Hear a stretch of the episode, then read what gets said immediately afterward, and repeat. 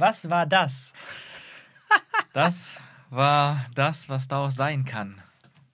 Ja, Herzlich willkommen zu einer neuen Episode von Aus dem Off mit René Eschke. und Sean Bu. Wir reden heute über die neue Star Wars-Serie Endor und wir haben uns gedacht, wir machen das wie bei Obi-Wan als Direct Reaction. Direkt nach dem Gucken reden wir drüber, ohne uns selbst vorunterhalten zu haben. Und auch ohne Schnitt. Ja, ja. Einfach raushauen. Man muss ja fairerweise sagen, du hast es schon gesehen gehabt vor ein paar Tagen. Und ich bin jetzt der Einzige, der die Direct Reaction raus hat. Aber Das wir stimmt. beide haben noch nicht miteinander gesprochen. Ähm, ja, wo fängt man an? Wo fängt man an? Ich würde sagen, René, ich habe schon sehr viel in, in den letzten zwei, drei Tagen darüber gesagt und geschrieben, deswegen bin ich mal neugierig. René, was sagst du denn zu Endor? Ganz, ganz, ganz anders. Das Ja. ist, glaube ich, das, was man. Du meinst ganz Was- was- Endors? Okay, sorry. Es ist ganz anders als alles, was ich bis jetzt auch nur ansatzweise mit Star Wars in Verbindung bringe. Mhm. was ich gerade noch verarbeiten muss. Ich weiß noch nicht, ob ich das in voller Gänze positiv oder negativ finde. Was man sagen kann, da sind wir uns, glaube ich, relativ einig. Ähm, ja, dass das. So muss eine Serie erstmal sein. Punkt. Und noch geiler, wenn so eine Star Wars-Serie ist. Ja. Und das haben wir bis jetzt absolut nicht bekommen. Ich weiß noch, dass an einer Stelle ich mich umgedreht habe zu dir und gesagt habe, verrückt, hier geht es ja um Menschen. ja, ja, ich erinnere mich. Ähm, und da meine ich überwiegend, dass das hier Charaktere sind, die man spürt und fühlt. Und gleichzeitig, dass sich Star Wars noch nie so menschlich angefühlt hat. Das meine ich jetzt gar nicht mit diesem, oh, es sind überall nur Menschen unterwegs und keine Aliens. Die Debatte meine ich gerade gar nicht, Mhm. sondern da war was sehr viel Nahbareres als alles, was Star Wars bis jetzt war. Wo ich, wie gesagt, skeptisch bin. Ich weiß noch nicht, ob das so passend ist für Star Wars. Aber was ich gesehen habe, hat sehr viel Spaß gemacht und hat einfach die ganze Zeit hungrig gemacht. Bis auf ein, zwei kleine Ausnahmen, wo wir äh, ganz kurz zwischen den Folgen, wo ich was gesagt habe, na nee, lass, äh, reden wir nachher drüber. Aber generell war von vorne bis hinten alle drei Folgen jetzt am Stück ein Hunger nach mehr. Und zwar, was ist hier los? Wie, wieso das? Wer kennt hier wen? Und da war sowohl in den Performances als auch, wie sie geschrieben waren, Tiefe. mhm. Und ich würde auch sagen, nicht nur Tiefe, sondern auch Persönlichkeit. Oh ja, vor allen, ja, vor allen Dingen Persönlichkeit. Etwas, Ja. was man bei Star Wars eigentlich leider sehr selten sieht, was auch so ein bisschen an George Lucas damals geschuldet war. Äh, und aber wenn wir jetzt mal gerade von Serien sprechen, bei den anderen Serien auch kaum vorhanden war. Ähm, vor allem bei Obi-Wan oder Boba Fett. Aber grundlegend, also ich fand es echt auch wirklich beeindruckend, wie gut Regie, Drehbuch und Schauspiel war. Das war wirklich einfach alles so viele Klassen besser als alles, was wir bis jetzt an Serien bekommen haben. Selbst bei der noch guten Serie Mando, Mandalorian. Und ich fand es halt auch irgendwie wirklich erfreulich, erstaunlich, dass selbst Nebenfiguren oder einfach Statisten teilweise Persönlichkeit ausgestrahlt haben. haben. Sei es der Typ, der auf diese Glocke haut. Ja. Das war ein eigener Charakter. Oder der Typ, bei dem der sich aber kurz die, die Zug, nee, die, die, die, die, das Flugticket holt, Ja. um abzuhauen. Alle haben Ja, Persönlichkeit und Tiefe. Ähm, es ist auf einem ganz, ganz anderen Level. Es fühlt sich halt, es fühlt sich viel größer an, als es wahrscheinlich ist. Die, die Welt hat, hat man, die hat eine Größe, finde ich, merkt man. Vor allem, wie am Ende die Stadt so ein bisschen zusammengehalten hat. Mhm. Dass nicht nur das hat, wie sage ich das? Also ich glaube, das hat am besten, das hat mit funktioniert, weil ähm, bis dahin schon diese Nebencharaktere oder gar nur kleine Mini-Auftritte eben verkörpert haben oder gezeigt haben, hier, hier, hier ist eine Community. Das, Mhm. das Gefühl wurde lange aufgebaut, damit dieses Ende, übrigens, natürlich Spoiler für die ersten drei Folgen. Ja, das sollte bei den Direct Reactions eigentlich klar sein, aber lieber nochmal erwähnen. Mhm. Ähm, ja, dass, dass dieser Moment, wo sie die, ja, die, diese, dieses Signal durch die ganze Stadt gesendet haben, Mhm. dass das am, noch besser funktioniert, nachdem dieser Aufbau so granular war. Ja, also es war wirklich so, so alles baut darauf hin auf, zu diesem Finale. Also man muss dazu sagen, dass diese, es wurden jetzt drei Folgen released zum Start, was nicht äh, so gewöhnlich ist dafür, dass es ja eine wöchentliche Serie ist. Aber ich finde, es hat absolut Sinn gemacht, diese drei Folgen zu wählen, weil diese drei Folgen Ja. an sich so einen eigenen Bogen hatten, einen Arc. Und man nicht mal wirkliche Cliffhanger an den ersten zwei Folgen hatte. Also es war eigentlich wie ein Film, ein Pilotfilm, könnte man sagen. Mit einem, mit einem, mit einem, ähm, ja, mit einem großen Finale. Quasi eine Art Origin-Story innerhalb der Serie sogar. So fühlt Mhm. sich zumindest an. So ein Motto, jetzt geht's los. Jetzt wissen wir, wo er hingegangen ist. Jetzt wissen wir, wie er überhaupt in dieses ganze Rebellionsgeflecht reingefallen ist. Und Ja, ich meine, soweit sind wir, würde ich sagen, noch nicht mal. ja, genau. Es Aber der Hint war doch relativ klar, oder? war schon klar, dass man jetzt etwas tun muss gegen das Imperium. Und man sieht so am Ende so ganz viele Zahnräder, die sich so gedreht haben. Eigentlich schon die ganze Zeit, aber jetzt sieht man, wie die alle zusammenhängen. Was meinst du damit? Ja, man sieht irgendwie so alle, diese ganzen Characters, die werden so am Ende nochmal so, so gefeatured und aufgebaut. Also nicht nur Cassian Ender und, und ähm, rückblickend seine, sein, sein vergangenes Ich, sondern auch der ähm, Stellan Skarsgård-Charakter, der ihn dann mitnimmt. Bix, also die weibliche, wahrscheinlich Hauptrolle. Und Marva, diese Mama- Marva. Mama-Ersatz da. Ja. Genau, und ähm, selbst der, der Kumpel, der jetzt eigentlich nur eine sehr kleine Rolle gespielt hat, der mir am Anfang aus der Mhm. Scheiße geholfen hat, am Ende ja eigentlich auch wieder, also der, der, der, der stille Held, der dann am Ende noch in Ja. der Bar saß, der hat auch so, so einen Moment bekommen, wo ich auch direkt dachte, das ist kein Abschied, Nee. das wird noch, der wird auch noch irgendwie eine Rolle spielen. Und das war so am Ende, weil bei so einer Serie ist es ja auch oft so, ähm, es gibt Serien, die, die, die hauen direkt von Anfang an rein und, und du bist irgendwie gecatcht von einem Mordfall oder von irgendwas, was direkt ähm, ein, ein, ein Hook, wobei hier ga- fängt es tatsächlich auch mit genau. Mordfall an, merke ich gerade. Aber ähm, und dann gibt es Serien, die, die lassen sich einfach noch ein bisschen mehr Zeit. Erstmal viele Sachen zu setten, sehr viel Exposition, ähm, was in diesem Fall aber auch sehr gut gemacht ist. Ich muss immer so ein bisschen an Game of Thrones denken. Das ist natürlich nicht ganz vergleichbar, Ja, aber die ersten paar Folgen der ersten Staffel, so wie ich es in Erinnerung habe, waren auch noch relativ ruhig, ein bisschen überwältigend durch die schiere Anzahl von Figuren, die einem da vorgestellt wird bei Game of Thrones. Und es ist auch noch nicht viel passiert. Und das habe ich so ein bisschen hier das Gefühl so ein bisschen wieder gehabt. Warte mal, irre ich mich jetzt etwa oder war nicht der äh, große Inciting Incident, dass Bran geschubst wurde, auch schon in Folge 1? Das war, Folge- das war der Cliffhanger, genau. Genau, ja. Das war schon, ja, stimmt. Hast du schon was passiert? Da, nee, auf jeden Fall passieren da Dinge, aber im Vergleich zu dem, was später noch Ah, passiert, was ja, man quasi ja, daraus ja. erntet, was dann erstmal aufgebaut wird. Das hatte ich jetzt hier so ein bisschen. Stimmt, aber genau den Vergleich habe ich nämlich auch gezogen, als ich das eben gesehen habe. Ich habe mir, mir ist aufgefallen, so, ah, ein, ein Incident am Anfang, in Game of Thrones war es jetzt Mhm. das Ende der letzten Folge, hier war es so ziemlich der Anfang der ersten, ähm, hat eben eine Kettenreaktion ausgelöst, hat gewisse Character in Motion gesetzt und eben, ja, das Ganze ins Rollen gebracht. Genau, das stimmt. Und was ich daran so faszinierend fand, ähm, ein Tod, oder in dem Fall zwei, oder jeder Tod hat eine Bedeutung und hat Konsequenzen. Also wir haben ja zuletzt immer mehr, seit Man auch inklusive Mando und, und die Serien danach, habe ich das Gefühl, dass naja, man, man mordet ja alles, man mordet wild vor sich hin und das ist cool. Es werden haufenweise Bad Guys, seien es Oder noch schlimmer, manchmal nicht mal kommentiert. Ja, einfach als Es cooler passiert. Move. Es passiert. Ähm, es ist halt überall Kanonenfutter und es spielt gar keine Rolle mehr. Also es wird haufenweise rumgeballert. Und irgendwann wird es halt so viel, dass man nichts mehr ernst nimmt. Ja. Dass kein Tod mehr eine Bedeutung hat oder irgendwie krass ist oder einen mitnimmt. Ähm, Es sei denn, sie sind dementsprechend äh, inszeniert. Also es ist halt sehr selektiv, wenn du dir reinziehst, äh, Obi-Wan, letzte Beispiel, wenn, ach, wie heißt sie denn? Äh, die, die Sand Snake-Frau. ach so, ja, ähm, die, der imperiale Offizier, genau, die genau. dann Ähm, aber hilft. genau, als, als sie gestorben ist, wurde das sehr breit äh, Mhm. inszeniert. Aber alles andere, was dann natürlich wieder an Stormtrooper, Kanonenfutter umfällt Mhm. oder so, das, äh, das ist wie immer Fallobst. Genau, und das, und das finde ich sogar auch kritisch. Das ist Ja, ja. immer mehr sehe ich das, weil durch auch sehr simple Inszenierung wird, wird dir gezeigt, hey, die dürfen alle sterben, die sind keine Menschen, du darfst keine Gefühle haben, es ist cool, die zu töten. Und die auf der anderen Seite, oh, jetzt ist einer gestorben und da sollen wir es plötzlich fü- mitfühlen. Aber das ist genau einer der Punkte, weswegen ich so skeptisch bin. Oder was heißt skeptisch? Wo ich noch gerade einfach meine Meinung finden Mhm. muss, verarbeiten muss, ob ich das gut finde. Denn genau in der Szene, Mhm. wo er eben aus Versehen, was ich, um ehrlich zu sein, jetzt rückblickend ein bisschen komisch finde, dass er mit einer Kopfnuss auf die Nase jemanden umbringt. Hey, es kann passieren. Genau, kann passieren. Ähm, aber die Tonalität hat auf einmal einen so drastischen Switch genommen. Und da habe ich gemerkt, oh Gott, das ist ja unangenehm zu gucken. Was ich nicht schlimm finde per se, Mhm. gar nicht.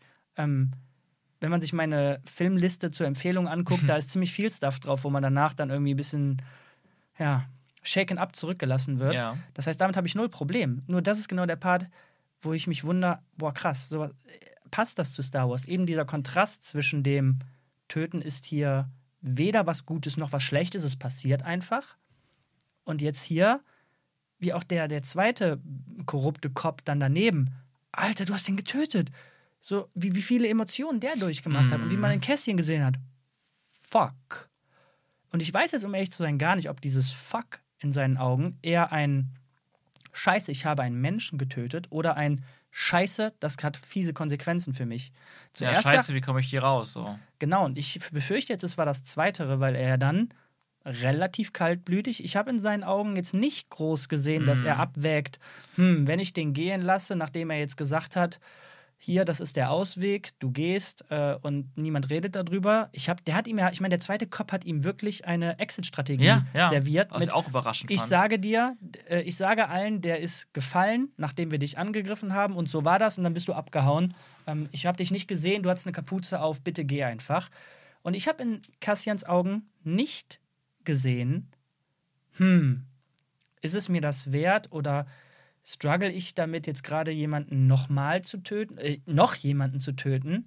Wie war das für dich? Hast du da Ja, den nee, Struggle ich habe gesehen? ich hab keinen Struggle gesehen. Ich habe eine Entscheidung gesehen. Eine bewusste Entscheidung. In dem Moment war es für ihn das Richtige, für ihn, um seine Haut zu retten, dass beide für immer schweigen. Und das zeigt ja auch nochmal, dass es eben nicht der geleckte, gute Held Mhm, ist, mhm. der immer moralisch korrekt handelt, sondern der wahrscheinlich schon durch ziemlich viel Scheiße gegangen ist und auch durch ziemlich viel Scheiße gehen wird und auch zum gewissen Grad sehr kompromisslos ist. Spannend. Ja, okay, das heißt, meine erste Re Reaktion oder meine erste Interpretation von seinem Blick, oh fuck, war also tatsächlich eher ein, wie komme ich hier raus und nicht ein Scheiß, ich habe jemanden getötet. Ja, was, ja, genau. Eher so scheiße, Okay. In was für ein Schlamassel bin ich jetzt so. Aber ist das nicht ich auch spannend? raus? Ich meine, da- das hat es in Star Wars, berichtige mich gerne, du bist viel tiefer drin, aber hat es das jemals gegeben, dass wir eine so, ich sag mal, sehr viel kleinere Geschichte irgendwo erlebt haben, wo interplanetar anscheinend Mhm. ähm, der Tod von zwei offensichtlich korrupten Cops, das hat ja der Typ mit den weißen Haaren am Anfang äh, so detektivmäßig gut aufgedeckt. Naja, die Mhm. waren anscheinend in Uniform, die waren besoffen, was sie nicht dürfen, die waren in einem Puff, was die nicht dürfen. Mhm. Ähm, wahrscheinlich haben sie es verdient. Lasst das bitte ruhen. Ähm, ja, wobei er hat nicht gesagt, äh, wahrscheinlich haben wir es verdient. Er hat nur gesagt, alles, was er aufgezählt hat, wirft ein sehr, sehr schlechtes Bild auf ja, unsere okay, Company. ja, stimmt. Ja, ja.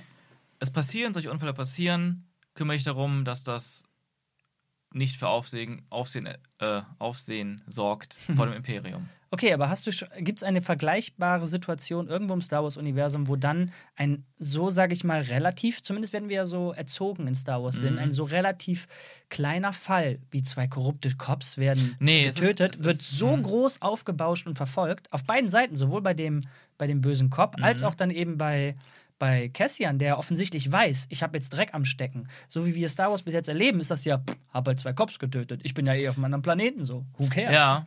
Nee, jetzt so auf Anhieb fällt mir dazu nichts Konkretes ein. Findest du das denn gut? Ich finde es sehr gut. Also das, Okay. das ergibt mir, also ich meine, ich, ich bin sowieso kein Freund davon gewesen, wie alles bei Star Wars aktuell immer mehr zu einem Klischee wurde, Mhm, zu einem mhm. Running Gag. Ich meine, allein guck dir mal die Sturmtruppen in Obi-Wan an, die teilweise weggeboxt werden, aber auch nie treffen. Und es wirkt für mich dann teilweise so, dass sich diese Macher, von Obi-Wan zum Beispiel oder anderen Serien oder Filmen, die, die, die sich einfach nur noch im, in den Kopf rufen, ach ja, das ist doch so das Meme, dass Stormtrooper, Stormtrooper ja nie treffen in den alten Filmen.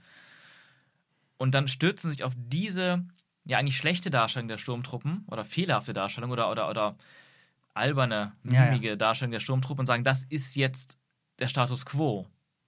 In alten Filmen ja auch nicht getroffen. Also wird Obi-Wan auch nie und alle Helden werden auch nie getroffen. Und wenn die Rebellen zwei Meter vor denen stehen und beschossen werden, werden die auch nicht getroffen. Mhm. Und, und diese Art von Herangehensweise an Star Wars finde ich wirklich einfach furchtbar. Weil, wenn ich an Star Wars denke, vor allem die alten Filme und die Prequels von Lucas, dann war das für mich immer eine absolut realistische, durchdachte, bodenständige Welt. Und so wie ich mich da reingedacht habe, hat das alles Hand und Fuß gehabt. Wie das Imperium funktioniert und wie die Rebellen funktionieren und wie die Planeten funktionieren und wie die ganze Technik funktioniert und, und wie die Menschen da sind und die Aliens. Und diese Ernsthaftigkeit habe ich ja zum Beispiel bei den Prequels sehr geliebt. Ähm, die Politik, die da drin steckte, die Tiefe in der Mhm. ganzen Welt, in, im Worldbuilding, die Lukas aufgebaut hat, hat er ein bisschen kaputt gemacht mit seinen Jar Jar Witzen und so einem Krams. Auf der anderen Seite. Aber das fand ich immer gut. Und ähm, selbst die alten Star Wars-Filme, vor allem Episode 4, die waren auch relativ ernst noch in der Hinsicht. Und, und da war auch sehr vieles, auch wenn man das nur in so Nebensätzen mitbekommen hat, wie der Senat funktioniert und der Imperator Mhm. und, und die Gouverneure und alles mögliche. Es wird immer wieder mal so, es hat sich echt angefühlt. Und das schon seit Episode 7 von Abrams ähm, war das alles schon ein bisschen wie so eine Parodie auf sich selbst. Alles so in Klischees, alles viel zu überspitzt. Die, die, die oberflächlich gesehenen Klischees von Rebellen und Imperium, von Gut und Böse und das hat sich immer weitergezogen. Ich meine, Rogue One und Last Jedi waren so die einzigen Ausnahmen, die beide so ein bisschen mehr einen anderen Blickwinkel geliefert haben und auch eine mehr Ernsthaftigkeit reingebracht haben. Mhm. Und naja, wenn ich auch so an Star Wars denke, dann, dann gehören dazu halt auch viele Bücher. Dazu gehören Games. Ja, doch, manche eben. Du bist ja viel mehr tief, tief wieder drin. Genau, und, und wenn, du- wenn du solche Spiele spielst, wie, wie ähm, Dark Forces und Jedi Knight oder X-Wing Alliance und, und Rebel Assault oder ähm, X-Wing vs. TIE Fighter, die sind ja auch alle humorlos zum großen Teil. Und die zeigen dir ja gerade diese Welt aus einem anderen Blickwinkel, von der Sicht eines einfachen Rebellenpiloten oder eines einfachen TIE Fighter-Piloten. Und diese Leute, wenn du das in diesen Spielen auch erlebst und in den Büchern, die haben alle ganz viel menschliche Emotionen und, und Verbindungen zu anderen äh, Kameraden und sowas, die dann vielleicht sterben und worüber dich auch, worüber auch traurig bist. Und diese Art von realistisch fühlbarer Star Wars-Welt, das ist das, was ich eigentlich mir immer gewünscht habe, für wenn jetzt neue Leute Star Wars-Filme machen, dass man diesen Weg wählt.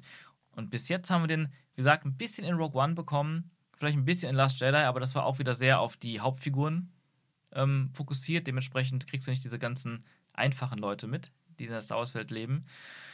Und ähm, ja, jetzt haben wir eine Serie bekommen, die wirklich ganz bewusst sagt, es geht hier nicht um Könige, um Prinzen und Prinzessinnen, um die großen mythischen Helden, um Jedi-Ritter und um Magie, sondern es geht um die kleinen Leute. Aber ja schon. Also ich weiß nicht, vielleicht habe ich das anders äh, oder falsch interpretiert jetzt am Ende, aber der letzte Dialog in, in der Halle, wo nachher dann die ganzen, äh, ja, diese Seilwinden brechen und da ganz Ja. viele Gewichte rumfliegen, halt das, das große Battle. Kurz davor hat ja der, der Buyer, also der, der Mhm. Käufer da, ich weiß nicht, hat er, wie heißt der? Ich glaube, Luthen, warte mal. Ah, Luthen, ja genau. Luthen Ryle. Da, ähm, da hat er ja schon in meinen Augen ziemlich klar gesagt, okay, hier, äh, es, es wird sich jetzt was ändern. Mhm. Also äh, ich, in meinen Augen, Anführungsstrichen, ich bin Anfang der Rebellion und ich suche krasse Leute dafür. Ja. Du bist einer davon. Richtig. Und du bist mehr wert als dieses, dieses Ding da hinten. Ich will dich mitnehmen. Ähm, sprich, auch wenn du recht hast, es geht nicht um die Großen, aber um den Anfang etwas Großes. ja, Und das ist doch spannend. das ist ultra spannend. Äh, ich kriege auch schon direkt wieder eine Gänsehaut, wenn ich an diese Szene denke am Ende mit ähm, Stellan Skarsgård und Diogo Luna in dieser Halle. Weil das hat, hat auch irgendwie inhaltlich so, ein gewisse, so einen gewissen Twist reingebracht, der eigentlich ja nicht unerwartet ist, aber trotzdem irgendwie gut, gut ähm, gehittet hat.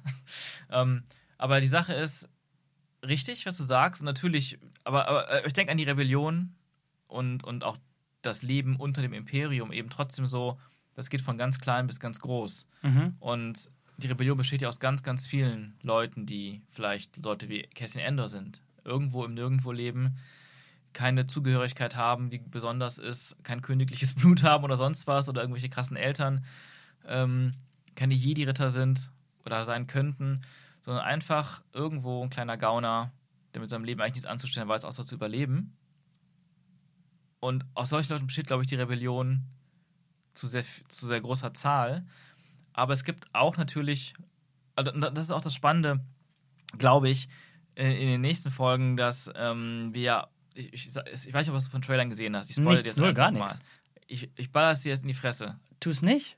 Nein. Nein, das ist doch das Schöne. Ich habe, ich wusste, wahrscheinlich, Okay, wiederhol- wahrscheinlich wiederhole ich jetzt auch hier viel Stuff, der schon irgendwie beredet wurde, aber Oh, ich, äh, Aber ähm, okay, dann sage ich es nicht. Aber die Sache ist, wir sehen ja, wir sehen trotzdem, glaube ich, ein, ein sehr breit gefächertes Bild. Woher kommt Luthen? Das ist ja wahrscheinlich kein Okay. Kleinkrimineller. Der steckt wahrscheinlich schon ein bisschen länger und tiefer drin. Ich weiß auch nicht, was, was mit dem noch ist Okay, und wo der okay. herkommt. Aber das ist einfach nur Spekulation. Aber ich weiß halt, es kommen auch noch andere Charaktere, die in ganz anderen Positionen sind. Viel, viel, viel, sagen wir so, in der Gesellschaft höher stehend als ein Cassian Endor. Also wir sehen verschiedene Facetten. okay. Und das alles halt mit einer gewissen Ern also mit einer Ernsthaftigkeit betrachtet, wie wir es bis jetzt bei Star Wars selten bis eigentlich fast nie gesehen haben. Ich weiß nicht, ob Ernsthaftigkeit das richtige Wort ist. Ich glaube, ich weiß, was du sagen willst, aber es ist irgendwie schwierig auf den Punkt zu bringen. Es ist eher diese, äh, es ist, es ist alles, es hat alles etwas mehr Tragweite. Also kleine Dinge haben Mhm. Tragweite und Konsequenzen. Ähm, und das, das macht es deutlich nahbarer, denn wenn wir auf der Straße aus Versehen in einen Straßenfight geraten und im Unfall jemanden umbringen, Mhm. ähm, Alter, holy shit, da, da, das, das macht ja was. Und das war bis jetzt, wenn das in Star Wars je passiert wäre, hast du dieses Gefühl halt nicht gehabt. Ja. Und das hat die Serie halt, halt in drei Folgen ziemlich geil porträtiert. Mhm. Ähm, ja, ja, ich, ich, ich bin, äh, also ich habe auf jeden Fall mega Bock auf das, was jetzt noch kommt, habe aber irgendwie immer noch tausend Fragen Ja. irgendwie. Beispielsweise, ich weiß gar nicht, ob ich die beantwortet haben will von dir jetzt oder ob das die, die, die Serie erzählen soll. Ja. Aber ich meine, wir wissen nichts über irgendwie Kenari, außer dass, berichtige mich gerne, falls ich wieder irgendwas nicht mitgekriegt Mhm. habe, aber das sind doch anscheinend einfach nur ein, äh, ein, ein Volk, das ähm, auf einem Planeten gelebt hat, wo irgendwas abgebaut wurde, was für alle sehr wertvoll war. Dann ist da was in die Hose gegangen und Gas hat so ziemlich alle getötet. Ja, also mehr kann ich auch nicht sagen. Also das Aber warum sind dann da nur Kinder? Ja, eine, ein- eine Sache, die ich auch gefragt habe und die ich aber direkt interessant fand. Also es hat direkt was ausgelöst an Fragen, ohne dass sie jetzt beantwortet sind. Sind alle Erwachsenen gestorben durch, durch den Minenunfall oder Ja, genau. Bergbauunfall? Ähm, also, weil erwachsen werden die ja, haben sehen wir ja an Cassian Anders. Das ist nicht eine Spezies, die aussieht wie Menschen, aber immer nur im Kindesalter bleibt. Ähm, ich denke mal, das wird noch weiter ausgeführt. Ja, und ich- was, was ich halt auch interessant, eine Frage, die ich dazu habe, ist, es wird ja später, es wird ja immer gesagt, ah, Kenari, das ist, da gab es einen, ähm, einen imperialen Bergbauunfall, aber auf das Imperium bezogen. Wo du auch gesagt hattest, ah, das ist geschickte Exposition. Ja, die geschickte Exposition war halt, dass der Typ hinter dem Counter das jemand anderem erzählt, als er es am Googeln war. Ja, Ja. genau. Also es ist ganz nett eingewoben, weil man Auf jeden kriegt so ein Fall. bisschen immer so ein paar Informationsbrocken. Aber das Interessante ist, dass die, das Raumschiff abgestürzt ist. Die Crew, die hatte auf ihren Patches, die hatten ein Mm. Logo. Und das war das Logo, zumindest wie ich es in Erinnerung habe, das Logo der Separatisten aus den Klonkriegen. Und als die Marva, wir sehen ja im Rückblick, wie Marva dann den jungen Cassian Endor quasi mitnimmt, um ihn zu retten vor dem, was kommt. Da wird mehrfach, mehrfach gesagt, dass eine republikanische Fregatte auf dem Weg hierhin ist. Hm. Republik, Separatisten. Und da habe ich mich so ein bisschen gefragt, ist das jetzt zeitlich noch ganz am Ende der Klonkriege? Warte mal, oder ist das klar, schon? passt ja auch. Ich meine, guck dir mal an, wie alt Cassian ist. Der Mhm. wird locker 35 sein. Zumindest, wir können ja nur davon ausgehen, also wir können ja nur von der, von der Optik des Schauspielers irgendwie Mhm. jetzt ein bisschen ausgehen. Ja. Und der sieht doch Mitte 30 aus, wenn nicht Mitte sogar. 30 würde ich jetzt nicht sagen. Auf aber aber auf jeden Fall 30. ab um die 30. Und dann lass das Kind irgendwie acht Jahre alt gewesen sein, dann Ja, dann, 20 dann sind Jahre. wir in den Klonkriegen, ja. Ja, vor der Rebellion, also 20 Jahre. Aber wir wissen ja noch nicht mal, stimmt, es ist ja noch nicht mal in der Rebellion. Also äh, es ist ja. Doch, das kann passen. Da, da, da guckt danach. Ja, also, ähm, ich finde gerade kein nicht zum Alter. Ja, egal. Aber, ähm, genau, auf jeden Fall. Ähm, das, äh, genau, es ist interessant, wie das zeitlich eingeordnet ist. Also, Aber wir wissen es ja noch nicht. wir wissen es noch nicht genau. Und Vielleicht wird es auch niemals genauer gesagt als das. Vielleicht sollte das schon reichen. Vielleicht auch nicht. Ähm, ja, weitere. Oder ja? Ja, ich habe, ich hab, also wenn du willst, gerne. Ich habe ich hab viele Fragen. Okay. Achso, Fragen hast du noch. Ja. Ja, sicher. Ähm, wa- warum sucht er jetzt seine Schwester, die ja tragisch zurückgelassen wurde? Äh, ich meine, er war ja als einer der wenigen, also es waren ja nicht alle in seinem Kindercamp da, die sich auf den Weg zu diesem Raumschiff da gemacht haben. Seine Schwester hat er ja mit diesem dramatischen Shot äh, halt da stehen lassen. So. Ja. Warum sucht er sie jetzt? Oder sucht er sie schon eine ganze Weile? Aber so hat sich irgendwie nicht angefühlt. Hm, Also, ich habe es immer so verstanden, dass er sie schon eine Weile sucht. Und ähm, man, also man könnte es sich, also ich könnte vielleicht spekulieren, dass es, ähm, dass er vielleicht jetzt gerade erst genug Kohle zusammenbekommen hat, um diesen Trip zu machen. Nee, ich habe eine Idee. Ähm, und zwar hat er gesagt, er hat von irgendjemandem gehört, hier in dem Ah, trifft ja. es ein Kenari-Mädchen. Ähm, ja, vielleicht sucht er einfach schon sein ganzes Leben nach ihr, hat aber jetzt halt erst aus irgendwelchen Beziehungen Mhm. diesen Tipp halt bekommen und ist dann sofort dahin. Ähm, Könnte sein. Hätte ich vielleicht im Nebensatz gerne gewusst, aber das sind halt klasse Kleinigkeiten. Ist dir eigentlich klar, über was für Kleinigkeiten wir hier quasi gerade in Anführungsstrichen meckern? Wie wenig es eigentlich zu meckern gibt? Ist das nicht wunderschön? Ja, ja, also es sind ja auch weniger meckern, mehr sich mehr auseinandersetzen mit der Materie gerade. Ja, Habe genau. ich den Eindruck. ja. Ich meine, wenn man schon mal da anfängt bei der Szene, ne? Das hat die allererste Szene so um die 10 Minuten auf dem Planeten ähm, Molana One oder so hieß er, glaube ich. Und das ist auf jeden Fall derselbe Planet, glaube ich, wo auch diese Basis von diesem Konzern ist. Äh, warte mal, du musst mal, was ist überhaupt dieser Konzern? Ja. Ich meine, wir haben ja keine, das war ja kein Imperium, das wir da gerade Genau. gesehen haben. Die Blauen waren ja irgendwer anders, die aber irgendwie was mit Imperium zu tun haben. Genau, also was in der Serie gesagt wurde, war, dass die, also es ist eine Art Sicherheitskonzern, der eine Art erweiterte Arm des Imperiums oder als erweiterter Arm des Imperiums fungiert. Clever aus Schreibersicht. Genau, und ähm, was ich, also oder was, was man, also genau, und, und die Sache ist aber, was auch der, der Vorgesetzte, dem, Mhm. ja, einer der weiteren wichtigen Rollen, ähm, wie heißt, ich, hab- ich glaube, Karn heißt der Typ, der Ja. jetzt so ein bisschen der aufstrebende Bad Guy wird in Genau. der Geschichte, der extrem ähm, ambitionierte, gerechtigkeitsorientierte Offizier. Offizier, Sicherheitsoffizier da. Ähm, der Vorgesetzte sagt auch sowas wie: Wir müssen dafür sorgen, dass wir immer noch als nötig erachtet werden vom Imperium, Mhm, damit mhm. wir existieren können. Wenn das Imperium denkt, wir sind nicht mehr nötig oder notwendig, sind wir hier alle weg. Und deswegen geht es dem Sicherheits-, also dem Vorgesetzten ja auch darum, dass jetzt keine schlechten Nachrichten nach Ja, draußen ja, ja, außen dringen. Und ähm, was ich generell spannend finde daran ist, dass es endlich mal nicht gesichtslose Truppen sind, Ja. die da interagieren, sondern Ja, alle ja. Menschen sind, alle Gesichter haben, alle Emotionen haben. Nicht nur haben, sondern wir kriegen die auch mit. Also Genau, und wir wir haben viele. Szenen bekommen, wo, ja, Entschuldigung, Nee, ähm, ja, also das finde ich super, super spannend. Ich meine, dieser, dieser Vorhang hat sich schon mal ein bisschen geöffnet durch, durch Clone Wars, wo man dann eben auch gesagt hat, hey, diese ganzen Klone, ähm, mit- die, die, das sind alles Characters. Das sind verschiedene Characters und, die, und da, da stehen ganz, ganz viele soziale Dynamiken zwischen diesen Characters. Und wir sehen die ganz oft ohne Helm, also in der Clone Wars Animationsserie. Selbst Lukas hat die ja dann auch öfters mal ohne Helm gezeigt ähm, was sie ja schon ein bisschen vermenschlicher dargestellt hat. Und das ist so ein bisschen dieses, dieses Ding, was, ähm, ja, was auch, finde ich, diese Tonalität unterstützt, dass man eben jetzt nicht nur denkt, aha, lustig, Sturmtruppen kann man abballern, das sind ja nur Sturmtruppen, Ja. sondern, okay, das sind Menschen, die haben klare Ziele, Motivation, die haben selber ihren Struggle auch.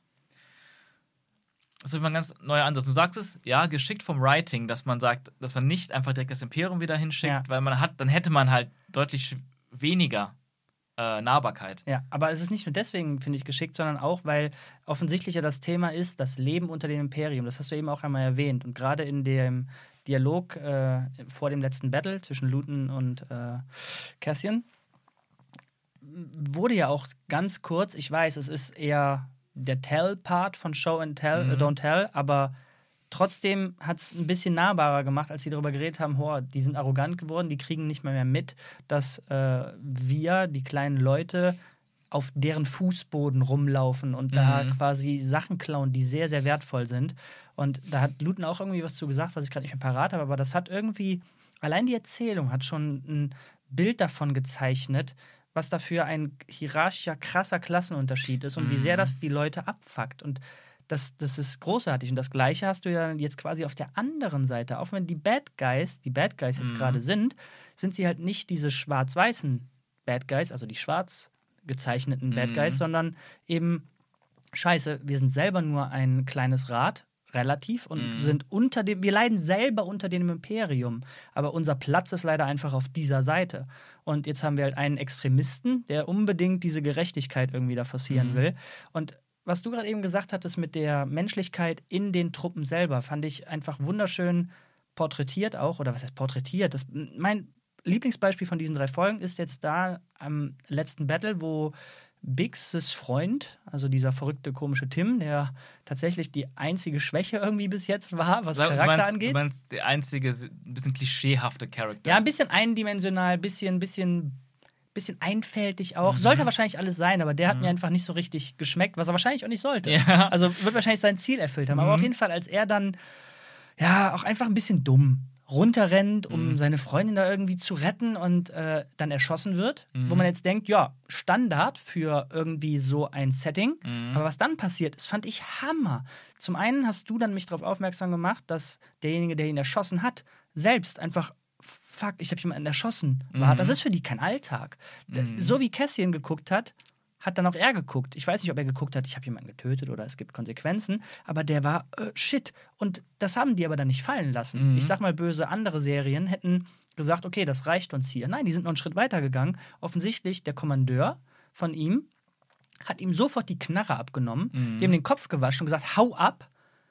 Und damit er suggeriert, das ist nicht cool. Wir wollen hier niemanden töten. Mhm. Das ist doch der Hammer. Ja. Und das hat damit immer noch nicht aufgehört, sondern als wir den Shot sehen, als er, als der, der, ja, derjenige, der den jetzt getötet hat, bei dem Schiff angekommen ist, wie, wie der am Schwitzen war, wie der auch nicht wusste, was abging, wie der dann einfach wie ein kopfloses Huhn den, den, den Frachter dann, nicht den Frachter, das Raumschiff hochgejagt hat. Und da haben Mhm. wir nochmal einen Shot von ihm gesehen, wie der, ich weiß nicht, ob traumatisiert gerade schon ein bisschen zu weit gegriffen ist, Mhm. aber wie den das definitiv berührt hat, was hier ja, gerade ja. passiert. Und belastet hat. Hammer. Ja, ja Hammer. das ist stark, ne? Genau das ähm, freut mich sehr zu sehen. Es ist schon natürlich schon sehr krass, sehr detailliert, sehr menschlich. Ja. Da kann man sagen, wahrscheinlich ist es auch nichts für jeden. Aber jeden, also nicht für jeden Zuschauer, meine ich. Ja, ja, aber Also ich kann mir das schon vorstellen, dass manche sagen, Star Wars soll halt eher locker und Ah, spaßig genau. sein. Ne? Ja, Und mehr mhm. so Fun, Adventure und, und, und Cowboys, die die Bad Guys abballern und so. Ähm, aber mein Geschmackstriff trifft es halt sehr. Und ähm, du hast eben gesagt, also ich, ich würde bei der bei dieser ähm, Corporation ähm, gar nicht unbedingt so interpretieren, dass die s- unwohl sind. Ich glaube, die fühlen sich ganz wohl in der Situation, wo die Ah, sind vor okay. dem Imperium Alles klar. oder unter dem Imperium, weil allein dieser eine Typ, der dann dazukommt, dieser etwas breitere, der so Ja, der richtige quasi militärische Soldat. Genau, So. der spricht auch sehr viel davon, wie wichtig Disziplin ist und dass Ja, wir ja. die nicht verlieren dürfen und die Leute dürfen nicht schwach werden und sowas. Ich glaube, der geht voll auf in dieser, in dieser Position und- und auch in dieser, dieser Corporation. Und ähm, was ich auch interessant fand, ist halt dieser, dieser ähm, Karn, dieser sehr glatte, Mhm. Geleckte Typ, der jetzt sich immer mehr zu einem Bad Guy, großen Bad Guy entwickelt, meine ich. Der, ich finde den auch super spannend. Du hast selber auch direkt angemerkt, recht früh, wow, jemand mit Charakter, mit Tiefe und so. Ich fände den halt auch nachvollziehbar. Also, erstmal will er nur den, eine Ungerechtigkeit aufklären. Da sind zwei Kameraden ermordet worden, ermordet worden und kein juckt das. Und er denkt sich, nein, das geht nicht. Das muss doch, das muss aufgeklärt werden. Und das ist, finde ich, erstmal voll nachvollziehbar. Und so zu starten mit einem Bad Guy finde ich sehr stark. Und dann macht er sich natürlich auf so eine gewisse eigenständige Reise. Und ähm, wo er dann aber auch sehr schnell merkt, manchen Sachen ist er gar nicht gewachsen. Und es wird, finde ich, ich, ich bin sehr gespannt, wie sich ein Charakter noch Ja, weiterentwickelt. genau, das ist die Sache, wie es jetzt noch weitergeht. Denn ich finde die, die, sag ich mal, Mehrdimensionalität, die wir in Folge 1 bekommen haben, Mhm. ähm, hat ein bisschen abgeflaut. Und er wurde jetzt schon eher etabliert als der Bad Guy, der auch dahinter steht. Klar, wir hatten auch Szenen, die wieder so ein bisschen das, das, die Dualität, sag ich mal, so ein bisschen gezeigt haben, als er dann die Rede halten muss vor Mhm. den Leuten. Ähm, und es halt einfach verkackt und es Mhm. peinlich ist, wie es was aussieht. er aber nicht kann. Genau, er ist nicht in, in, in seiner Rolle drin und dann auch vor allem am Ende, als er gesehen hat, what the fuck ist hier passiert? Aus Mhm. einer relativ kleinen Mission, wir holen uns diesen Typen. Äh, ich hatte den Eindruck, der ist überrascht und hat nicht mit damit, damit gerechnet, dass so etwas passieren Ja. kann. Und Mhm. hat, ich habe gesehen, am Ende zumindest, oder ich interpretiere in seinem Blick da rein, als er von dem anderen so geschakt wird, wir müssen hier unbedingt weg, Sir Mhm. dass er bereut hat. So, scheiße, ich wollte quasi Gerechtigkeit für zwei gefallene Kollegen einholen und habe dabei weit mehr von meinen anderen Kollegen äh, quasi in den Tod geschickt. Ja. So. Ähm, hast du da auch Reue gesehen oder zumindest äh, Zweifel, ob das die beste Idee war? Oder war da noch mehr, oh, jetzt aber erst recht? Ja, irgendwie ich, ein bisschen von, von allem und vor allem auch, also gerade vor allem, dass, dass es so eskaliert ist, wie du es zusammengefasst hast, gerade ganz schön, so von wegen, er wollte ja nur zwei Morde, für zwei Morde Gerechtigkeit bekommen und den, den Täter kriegen und es sind noch mehr Leute gestorben. Dieses Chaos ist was, was, was losgetreten wurde. Und ich finde, man sieht auch halt, ich finde es zum Beispiel gar nicht so schlimm, dass er dann über die zweite und dritte Folge hinweg mehr als Bad Guy aufgetreten ist, weil erstmal musste er sich ja vor den Leuten auch so ja, genau. verhalten. Ja, ja, ja. Und zweitens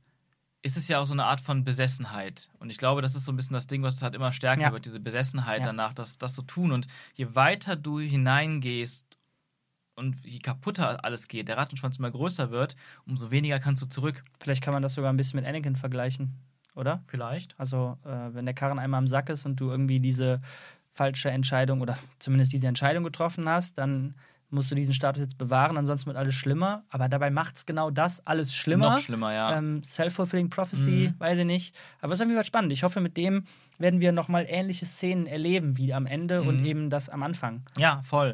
Und ich bin auch wirklich sehr neugierig jetzt. Ich weiß halt gar nicht, ich weiß halt nicht, was genau, wie es genau weitergeht. Ich weiß ein paar Sachen, wie Settings und Characters vom Trailer allein her. Ähm, und was mir, ähm, oder was Daniel auch bei äh, Kino Plus, nee, bei Bada Binge, wo ich jetzt auch zu Gast war, gestern auch noch so ein bisschen erzählt hat, weil ich so ein bisschen ausgequetscht habe, sehr neugierig war. Ich will nichts wissen. Lass mich aber gut. Aber ähm, ich bin sehr gespannt, wie es weitergeht. Vor allem, weil es ja auch so, es wirkte für mich ja auch so, der Vorgesetzte ist ja jetzt gerade mal kurz weg. Zu so Ja, genau. imperialen Ja, ja. Inspektion, Treffen, whatever. Und er nutzt die Zeit kurz aus und dachte sich sicherlich, bevor er zurückkommt, der Vor mein Vorgesetzter, habe ich es alles schon aufgeklärt. Ja, kriegt, vielleicht sogar, kriegt vielleicht sogar eine kleine Medaille dafür. Und ähm, ja, wenn er jetzt zurückkommt, bin ich sehr gespannt, was dann passiert. Ey, ich, äh, ich, ich muss das Obi-Bashing nochmal reinbringen. Gerne.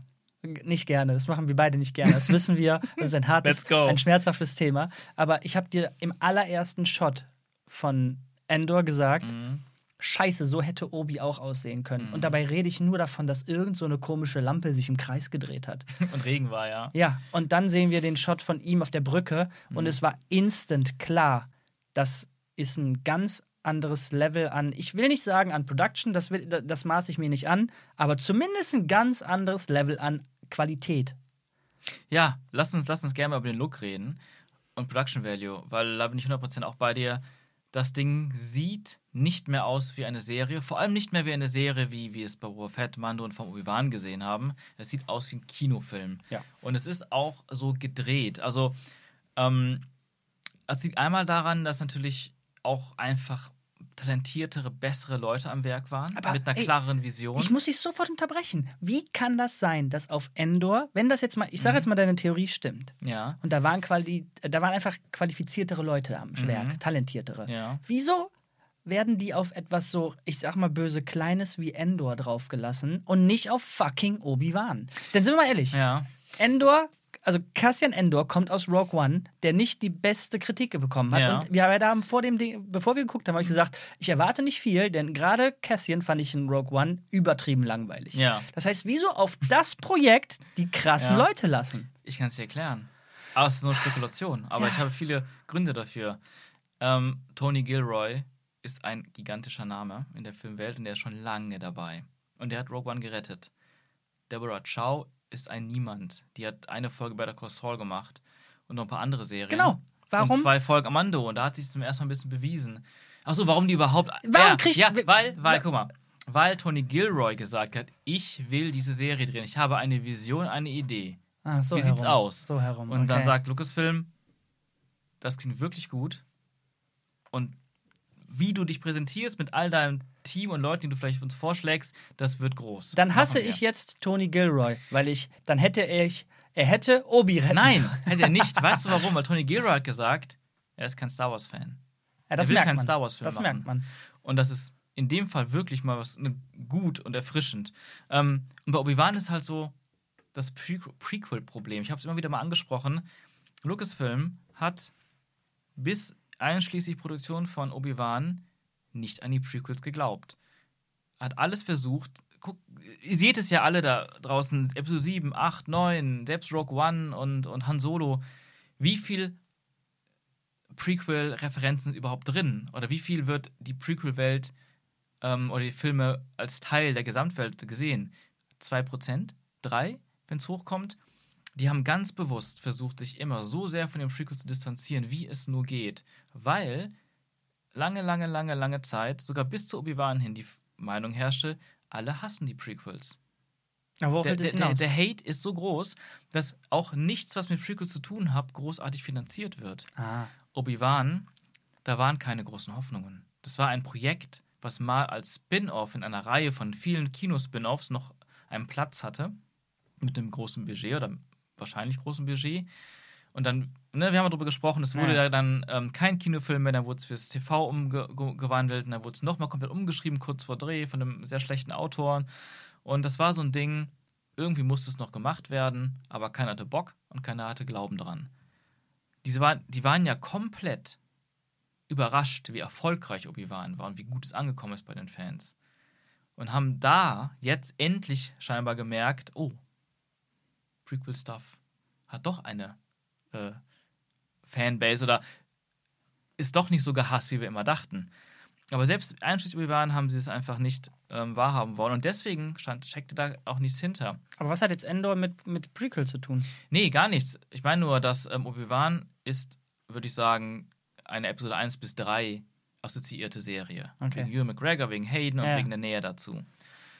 Und, und das, was jetzt ähm, Tony Gilroy mit Endor macht, ist etwas, was erstmal unabhängig davon ist. Komplett unabhängig Okay, von den okay. Prequels jetzt. Da Ja, das, ist halt die, das ist jetzt halt die Sache, ne? Darum habe ich ja gesagt, es fühlt sich nicht so richtig nach Star Wars an. Ich weiß Mhm. nicht, ob das gerade alles so richtig ist. Und jetzt hast du eben selbst gesagt, Tony Gilroy ist nicht mal Fan von Star Wars.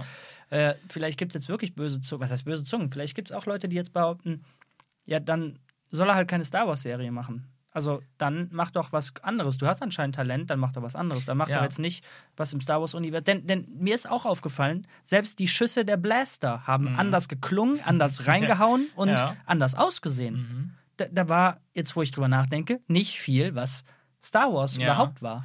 Und das habe ich sehr gefeiert. Ich habe auch direkt einen Star Wars-Kollegen von mir geschrieben: drei Folgen habe ich gesehen. Wir sehen keinen Stormtrooper, keinen Star Destroyer, keinen TIE Fighter, keinen X-Wing.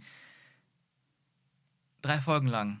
Hammer. Aber- Endlich. Aber wenn das zu weit geht, ist es dann nicht irgendwann zu viel? Ja, vielleicht, wenn das jetzt, wenn, es sind zwölf Folgen in dieser ersten Staffel. Mhm. Und das waren jetzt drei. Wenn es jetzt alle anderen äh, neun Folgen exakt genauso ist, dann würde ich vielleicht auch sagen, ja, so irgendwie, wozu eigentlich? Aber auch nicht mal so wirklich, weil ich es immer noch spannend finde. Weil für mich ist, ich merke immer noch genug, dass das Teil der Welt ist. Ich, ich spüre immer noch. Ja, aber das ist spannend, aber wie? Das, ja, genau, das, das wollte das wollte ich nämlich eben noch sagen am Ende der dritten Folge, dann, aber bevor wir in den Podcast gegangen sind, dann habe ich sie gelassen.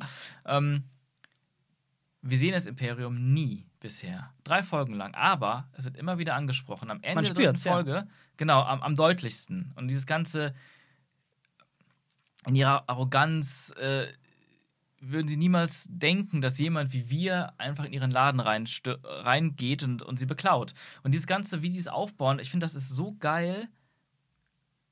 Ähm, wie gesagt, man spürt es. Also, also in dem Fall das Imperium so aufzubauen, ohne es zu zeigen, in Worten, in Gefühlen, in kleinen, kleinen Sachen. Und das Imperium wird noch kommen. Es geht um das Imperium, es geht um die Rebellion. Wir werden uns immer mehr dahin arbeiten. Und deswegen finde ich es gerade so geil, dass man mal etwas anders anfängt, damit die Sachen, die dann kommen, noch viel, viel mehr Wirkung haben. Denn du kannst es ja immer einfach machen, wie in Abrams, der sich es immer einfach macht und sagt, ich mache einen Star Wars-Film, also hau ich Sternzerstörer, X-Wings und TIE Fighter und Sturmtruppen in die Fresse und das ist Star Wars. Aber das ist nicht Star Wars. Das ist nur ein Teil. Episode 1 hatte nichts davon, Episode 2 hatte auch fast nichts davon. Trotzdem ist es Star Wars. Und von daher, ich, äh, ich finde es ich find's, ähm, genau den richtigen Weg. Vor allem, weil wir auch genug Star Wars-Serien und Filme bekommen, die volle Kanne die Fans mit Ja, den was ich- typischen Tropes beglücken. Was ich aber gerade spannend finde, ist, dass du. Ich bin auf deiner Seite. Ich kitzel gerade nur mal Mhm. bewusst die andere Ja. Seite ein bisschen, ne? Denn äh, wenn ich mich recht erinnere, war das, glaube ich, Boba, wo du, wo du kritisiert hast, ey, da laufen zwei Aliens rum, aber kein einziger von den klassischen Aliens. nee, das, das, das war nicht Boba Fett. das, wer war das dann? Obi? Obi, genau. Obi. Okay. Äh, und jetzt sagst du hier, ey, wir haben gar keine einzige echte Star Wars-Referenz, findest du geil. Mm, You can't Ja. have it both ways. Das ist richtig. Also es ist immer, es kommt immer drauf- genau darauf an. Also sagen wir so, sagen wir so, bei den Sequel-Filmen fand ich es halt sehr, sehr also extrem störend und langweilig, dass wir die exakt selben Raumschiff-Designs wiederbekommen. Mhm. Minimal verändert, aber einfach dasselbe Ding. Ähm, bei Mando fand ich es dann aber erfrischend, erstmal eben nicht das gleiche zu bekommen, aber dafür sehr viel klassische Aliens zu bekommen, die wir in den Sequel-Filmen aber nicht bekommen haben in 7 Mhm, bis 9. mhm. Weil das ist so, weil so klassische Aliens sind für mich dann, oder weil ich sie so sehr vermisst habe in Episode 7 bis 9 und Rogue One und Han Solo, ähm, etwas, was einfach so ein bisschen den Hintergrund so füllt, dass ich mich noch zumindest, also wirklich so fühle wie in dieser Star Wars-Welt. Das ist schon so, ein, so, eine Sache, die mir schon wichtig war. Das habe ich bei Mando gefeiert. Bei Boba Fett war es halt auch sehr stark vertreten, was man da alles sieht, ne, an Aliens. Und ähm, in Obi-Wan nicht. Das hat mich gestört, weil wir aber auch in derselben Location waren. Wir waren auf Tatooine Ah, und da klar. brauchst du die ganzen Aliens. Okay. Jetzt muss ich Okay, aber auch okay. sagen, es gibt, es gibt zwei Kleinigkeiten, die ich persönlich aus meiner Art von Ja, ja. Star Wars-Vorstellung Ja. kritisiere. Oder, aber es, die, die stören mich gar nicht so sehr, aber so ein bisschen würde ich sie kritisieren, dass man jetzt in Endor eben auch gar keine klassischen Aliens hat, sondern nur Sequel-Aliens. Dafür von den Sequel-Aliens fast alle irgendwo mal verteilt. Ähm, das kann manchmal daran liegen, bei Obi-Wan war es ja genauso. Und bei Obi-Wan, das kann wirklich daran liegen, produktionstechnisch, dass einfach alle gebauten Classic Aliens bei Mando Season 3 gerade verwendet wurden oder bei Boba Fett. Und was übrig ist bei Obi-Wan und bei ähm, Endor. Aber, ähm, oder es ist einfach auch persönlicher Geschmack der Macher. Es gibt viele Faktoren, die dazu führen. Aber was ich interessant finde, ist, ich habe beim ersten Mal gucken der ersten Folge im Kino, bei der Preview, ähm, achso, das ist übrigens auch noch so für die Welt da draußen, ich, ich durfte die ersten drei Folgen im Kino sehen und dadurch, dass der Look ja auch so kinomäßig Ah, ist, okay. war es nochmal richtig, richtig toll. Ähm, aber da ist mir auch störend erstmal aufgefallen, ja, klassische Aliens sehe ich gar nicht, weil ich achte natürlich immer so ein bisschen da drauf. Aber ich mir auch gedacht, wenn jetzt plötzlich ein Twi'lek oder ein Rhodianer durchs Bild lauf, läuft, bin ich direkt abgelenkt. Good point. Weil ich direkt denke, ach guck mal, cool, ein Rhodianer. Ach guck mal, cool, Itorianer. Und irgendwie glaube ich, dass es mich zumindest in den ersten drei Folgen dann rausgeholt hätte aus diesem so echten Drama. Ja, vielleicht hast du recht. Vielleicht ist das, ist das sogar notwendig, dass er jetzt äh, diese Schiene durchzieht mit, ich bin kein Star Wars-Fan, wir haben Blaster, wir haben den Feel von Star Wars, der ja Mhm. trotzdem irgendwie Ja, transportiert finde ich wird. nämlich auch. Ähm, und wenn ich jetzt, ja, ich sag mal nicht das böse Wort Fanservice, aber wenn ich jetzt bewusste Anlehnungen mache und mir auf vermeintlich billige Art und Weise eine Referenz zu dem Source-Universum Mhm. hier hole, dann würde das aus der Vision, aus der Tonalität hier so ein bisschen rausreißen. Kann schon sein, ist spannend. Mhm. Also das, hat, das, das hätte bei mir, mir das ausgelöst. Und denke ich, dass es schon irgendwie auch wahr ist. Ähm, Aber, aber ob jetzt klassische Aliens hin oder her, Mhm. es war auch hier wieder auffällig, dass selbst wenn Aliens drin waren, alles 1,70, 1,80 große, sehr humanoide Wesen. ja, das ist ja so ein Ding, was eigentlich seit den ersten Star Wars Ja. immer schon so ein bisschen da war. Ich glaub, Ah, warte, diese- warte, warte, nee, nee, nee. Also wenn ich mir die Prequels angucke, da waren alle, ja, alle ja, bei, möglichen. den, bei den alten meine ich jetzt. Ach so. Bei den Prequels gab es natürlich mehr Variationen, aber auch da waren die meisten Menschen groß. Und bei Endor hat man zumindest zwei Aliens gehabt, die deutlich größer waren. Ja, ja, also genau, deutlich größer, aber, aber ich, ich wünsche mir irgendwie auch Sachen. Ich meine, selbst wie die. Ach, mir fallen die ganzen Namen nicht ein, aber gerade in den Prequels waren noch viele Wesen, die dann, selbst wenn sie normal groß waren wie wir, Mhm. normal in Anführungszeichen, dann sind die entweder wie so eine Krabbe gegangen oder so oder hatten ganz verrückte Beine oder Mhm. einen echt abgespaceden Kopf oder haben eine ganz andere Sprache oder haben ihr, Mhm. ihr, da wo wir einen Mund haben, so, so eine Blase oder so geschickt. Keine Ahnung, Mhm. aber irgendwas. Ja, Und so- jetzt haben wir einen Riesen gekriegt, der so ein bisschen aussah wie ein Hammerhai oder so. Ja. War Ich nicht find- schlecht, aber Mhm. so wenig. Ja, also generell würde ich auch zustimmen, dass einfach, einfach an sich zu wenig Aliens waren, aber ein bisschen zu viele Menschen. Aber generell bei der ganzen Art klassische oder nicht klassische, zu viele Menschen oder nicht, so ein bisschen, wenn man einen neuen Planeten hat, finde ich es immer noch irgendwie so ein bisschen mehr in Ordnung als ein Planet, den wir schon kennen, wo das dann vielleicht fehlt, wo man es eigentlich schon Mhm. kennt. Weil Ferrix, der Planet, den kennen wir noch nicht, der kann neu erfunden sein. Vielleicht gibt es historische Gründe, warum da Und mehr Menschen Manala oder Manola One auch nicht, oder? Äh, alles neue Planeten. Wir haben Ja, keinen genau, einzigen ja. bekannten Planeten gehabt jetzt. ne? Ähm, und ja, generell zum Planeten. Also ich finde zum Beispiel, was ich auch einfach so begeisterungswürdig finde in der Production Value, die haben halt dieses Mal nicht in dieser Volume gedreht, in dieser Stage, mit, Mhm. diesen, diesen LED-Wänden. Ich fand diese Technik ja sehr geil bei Mandalorian zuerst, weil ich dachte, wow, das ist eine viel bessere Alternative zum Greenscreen. Mhm. Aber dadurch, dass ja wirklich fast alles da drin gedreht wird, Mandalorian, Boba Fett und Obi-Wan, ähm, ein Großteil der Szenen, ich finde, mittlerweile kann ich es nicht mehr sehen, muss ich ganz ehrlich sagen. Die Hintergründe sind ja trotzdem digital. Aber das muss man erklären, denn worin, worin äußert sich das wirklich? Ähm, also einmal, dass die Hintergründe einfach digital sind und zweitens auch, dass Ja, ja. du einfach eine wirklich kleine Fläche hast, die du bedienst. Du meinst Was? da, wo die Actor wirklich was tun? Genau. Okay. Du siehst es ja bei diesen, bei diesen Geschichten. Abgesehen von einigen Action-Szenen laufen die langsam immer irgendwie geradeaus oder sitzen irgendwo im Sand vorm Lagerfeuer und reden und das ist ja immer sehr ruhig. Das ist so ein bisschen wie so eine Theaterbühne und es fühlt sich für mich Spannend, sehr okay. klaustrophobisch an mittlerweile, weil du einfach immer siehst, wo die Grenzen sind. Also nicht, nicht jetzt technisch, aber einfach so, wie die Schauspieler und die Kamera sich bewegen im Raum. Die Kamera ist ja meistens auch bei Mando und Boba und Obi-Wan sehr einfach gehalten, weil du kannst gar nicht so viel spielen damit. Du kannst gar nicht so krasse Perspektiven wählen oder auch so wie Kamerafahrten, weil das diese Kulisse, äh, diese, diese Stage gar nicht hergibt. Und jetzt, ganz kurz, Ja. und jetzt hast du halt on Location gedreht, sei es in Wäldern und Gebirgen, aber eben auch in einer kompletten riesigen Stadt, die die gebaut haben. Und ich weiß noch, wie sehr wir uns abgefuckt haben, vor allem du, über diese eine Straße von Boba Fett, Ja, wo man hin und her geht. Ey, das hat, das hat so gesessen, diese Straße, dass wir eben sogar stellenweise Vergleiche gezogen Mhm. haben mit, hm, könnte vom Layout her auch gerade die Bobberstraße sein, oder? Sieht ein bisschen anders aus, andere Farben, anderer Sand, aber es könnte sein. So halt das noch nach. Ja, ja oder, oder, oder einfach diese noch schlimmere, finde ich, Stadt bei, bei Obi-Wan. Ja, Ja, haben nur eine Folge gesehen. Die verkaufen uns eine riesen Metropole und Ja, wenn du ja. dann aber da drin bist, hast du diese eine glänzende Straße, wo die Ohren runtergehen. Und, und, und jetzt hast du halt wirklich eine Stadt, wo ich finde, es fühlt sich an wie eine Stadt. Ja, Also- Dorf eher. Also ja, ja, ja, ja, kleine Stadt. Also, wenn die alles da per Fuß äh, erreichbar haben, so. Ey, so wie in Aachen, da kannst du auch alles für Ja, Fuß sicher. erreichen. Ja, ist auch ein Dorf. Aachen ist keine Stadt hier. Das ist eine kleine Stadt. Ja, du weißt, was ich meine. Es ist ein belebter Ja, ja. Ort, sei es das Dorf, sei es Stadt und, und es fühlt sich, ob- obwohl die natürlich auch ein paar Stellen recyceln, fühlt sich trotzdem so an und die machen sich auch wirklich Mühe damit. Das ist, sich so anzu, anzu, anfühlen zu lassen, als wäre es eine große Stadt mit vielen Straßen, vielen Gassen, vielen Orten, vielen verschiedenen Innenräumen und, und, und die Outdoor-Bilder dazu und auch andere Bereiche wie der Schrottplatz und sowas und Landungsbereich und so, wo du wirklich eine lebendige Stadt hast. Selbst, ich meine, selbst in, in vielen Filmen, wo einfach in echten Städten gedreht wird, hast du nicht so ein deta- detailliertes Ja. Feeling manchmal.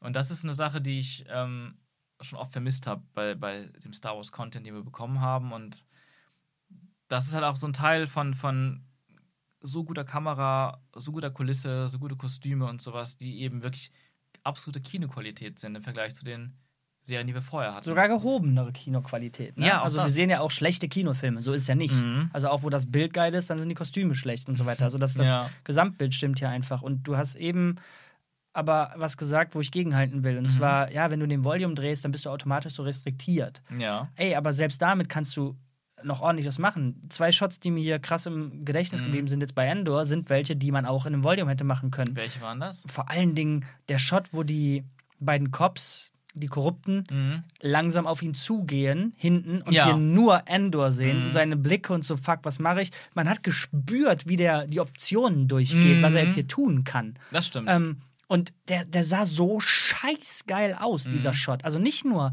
dass es ein cleveres Storytelling-Device war in Mhm. meinen Augen, nämlich wir sehen seine Reaktion auf die Situation, die sich gerade anbahnt, als wenn wir schon ein bisschen in die Zukunft gucken Mhm. würden. Denn die Situation hat man ja schon tausendmal erlebt. Zwei Bösewichte oder gar korrupte Cops wollen dich jetzt ein bisschen triezen und dir was abziehen, so Mhm. Äh, da auf seinem Gesicht zu bleiben und nicht nur da auf seinem Gesicht zu bleiben, sondern diese starke Unschärfe im Hintergrund zu haben, bis die beiden dann endlich mal irgendwie drin waren und ihre Köpfe auch drin waren, aber so unscharf mit dem Regen, der da geprasselt ist, dem geilen Licht. Es war vom Storytelling her der Hammer und visuell Mhm. der Oberhammer. Und was hat die Kamera gemacht? Die hat gestanden.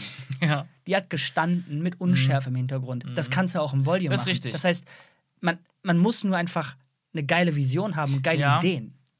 Das, ja, vielleicht etwas naiv gedacht kann man das machen. Aber du musst ja immer bedenken, wenn man sagt, die Produktion läuft über Volume, dann ist nicht nur ein geiler Shot in der Volume, der möglich ist, sondern dann, ist, dann wird sehr, sehr viel darum auch üb- über die Volume laufen. Weißt du, was ich meine? Also, wenn, Nee. du, wenn du sagst, ich drehe jetzt ähm, eine Serie, also wir haben ja bei, bei Ender wirklich gesagt, wir drehen komplett ohne Volume on Location in riesigen Sets. Wir bauen alles oder fliegen und fahren irgendwo hin, wo man drehen kann. Wie ein Kinofilm. Und klar gibt es auch manche, manche Greenscreen-Sachen und Set-Extensions, sowas, klar, auch. Aber eben die Grundlage ist halt On nicht Location, die Volume und on Location. Mit diesem Ansatz entstehen ganz andere Bilder in, in, in der Gesamtsumme auch. Unter anderem auch dieser kleine Shot so.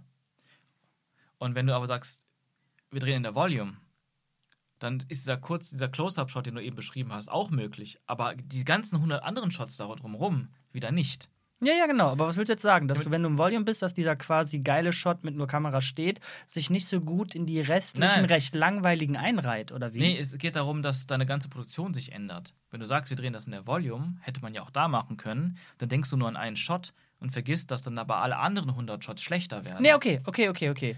Das heißt, es ist, es, ist, wie so eine Art grundlegendes Setting oder eine grundlegende Vision.